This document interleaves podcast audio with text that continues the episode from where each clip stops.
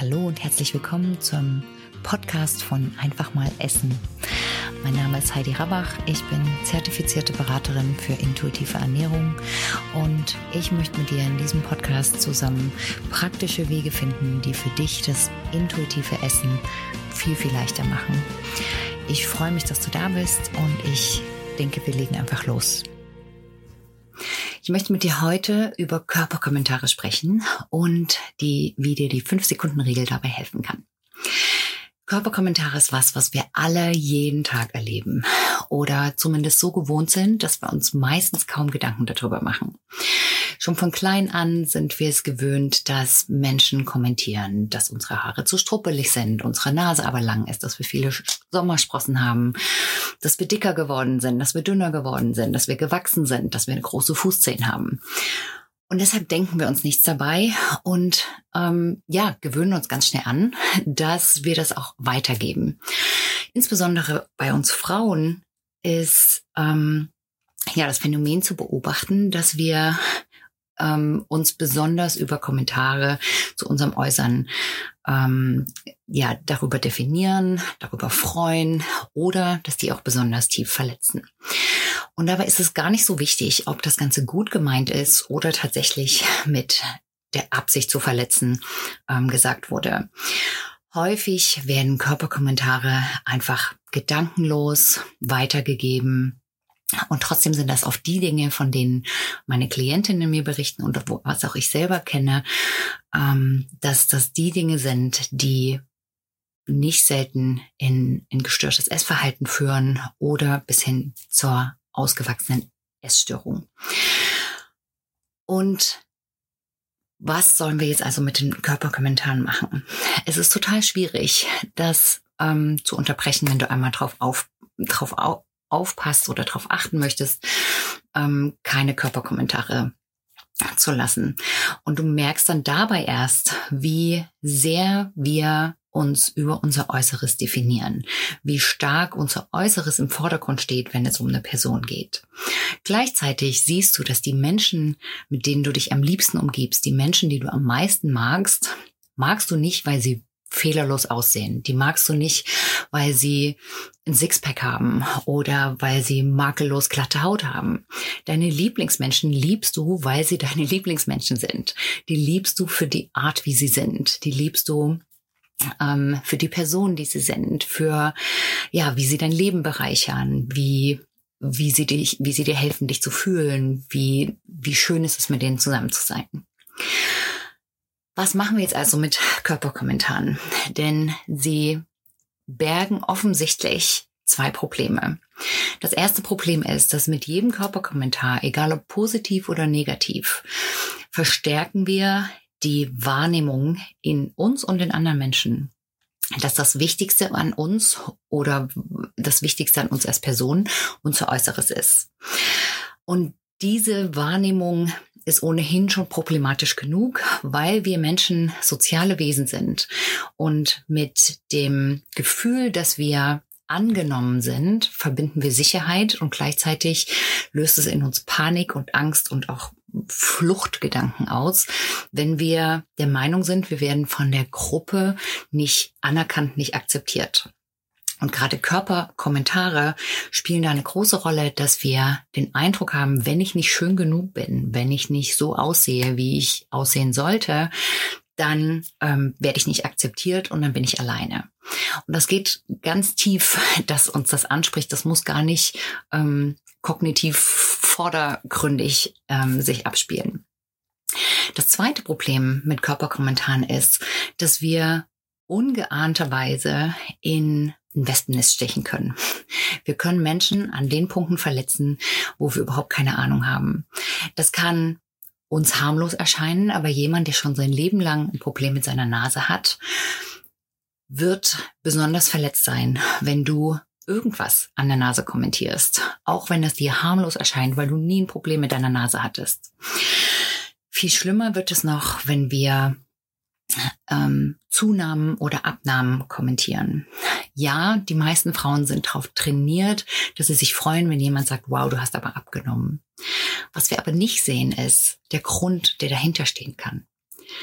Jemand kann abgenommen haben, weil sie mit einer Krebserkrankung kämpfen oder weil sie Medikamente nehmen, die dazu geführt haben, weil sie mit einer Erkrankung kämpfen, die zu einer Abnahme geführt haben. Jemand kann abgenommen haben, weil sie in einer Essstörung stecken und seit Wochen gefastet haben. Das sind alles keine Dinge, wofür wir jemanden gratulieren möchten. Und ähm, an diesem Beispiel könnte deutlich werden, dass wir häufig Dinge, die für uns harmlos erscheinen oder Dinge, die einfach so auf der Hand ähm, einfach wie, wie nett gemeint daherkommen können, wirklich problematisch für andere Menschen sein können. Was machen wir jetzt mit Körperkommentaren? Sollen wir gar nie, nie jemandem irgendwas über ihren Körper sagen? Grundsätzlich ist es sicherlich eine gute Richtlinie, uns davon zu lösen, andere Körper zu kommentieren. Andere Körper gehen uns erstmal nichts an. Und wir haben kein Recht darüber, ein Urteil zu fällen oder ungefragterweise zu sagen, wie wir was finden oder wie wir es nicht finden. Das ist natürlich ein ziemlicher ähm, Shift im Denken und passiert nicht von heute auf morgen. Und auch die Tatsache, dass Frauen sich darüber freuen, wenn ihnen gesagt wird, dass sie gut aussehen, ähm, werden wir nicht von heute auf morgen ändern, müssen wir vielleicht auch nicht ändern, sondern es wäre einfach schön, wenn wir den Fokus davon ein bisschen wegkriegen. Darfst du jetzt also deiner Freundin nie sagen, wenn sie toll aussieht? Natürlich. Wir sind ähm, Menschen, die in der Gesellschaft leben, wie sie eben noch ist. Und auch wenn wir vielleicht darauf hinarbeiten können, dass ähm, wir alle uns Schritt für Schritt davon lösen, den die Komplimente besonders an Äußerlichkeiten festzumachen, heißt das nicht, dass wir nicht einfach uns in dem System jetzt noch bewegen und dass für die meisten Frauen es immer noch ein Kompliment ist, wenn ihnen gesagt wird, dass sie toll aussehen. Und das ist aus meiner Sicht auch okay, weil wir nicht mit Schwarz-Weiß-Denken arbeiten wollen. Eine hilfreiche ähm, Richtlinie, die ich hier entdeckt habe, und ich weiß nicht mehr, wer sie ähm, wer sie erfunden hat oder wo das herkommt. Ich meine, dass ich es mal in einem YouTube-Kommentar gelesen habe ist hier die 5-Sekunden-Regel. Und die fand ich unglaublich hilfreich. Die besagt nämlich, wir lassen Körperkommentare, es sei denn, das, was wir kommentieren wollen, lässt sich in fünf, Minuten, fünf Sekunden beheben. Das heißt, wenn jemand Salat zwischen den Zähnen hat und auf dem Weg in ein Meeting ist oder in den Tag, dann ist es natürlich okay zu sagen, du, du hast da was. Das willst du wahrscheinlich noch lösen, bevor du den ganzen Tag damit durch die Gegend rennst.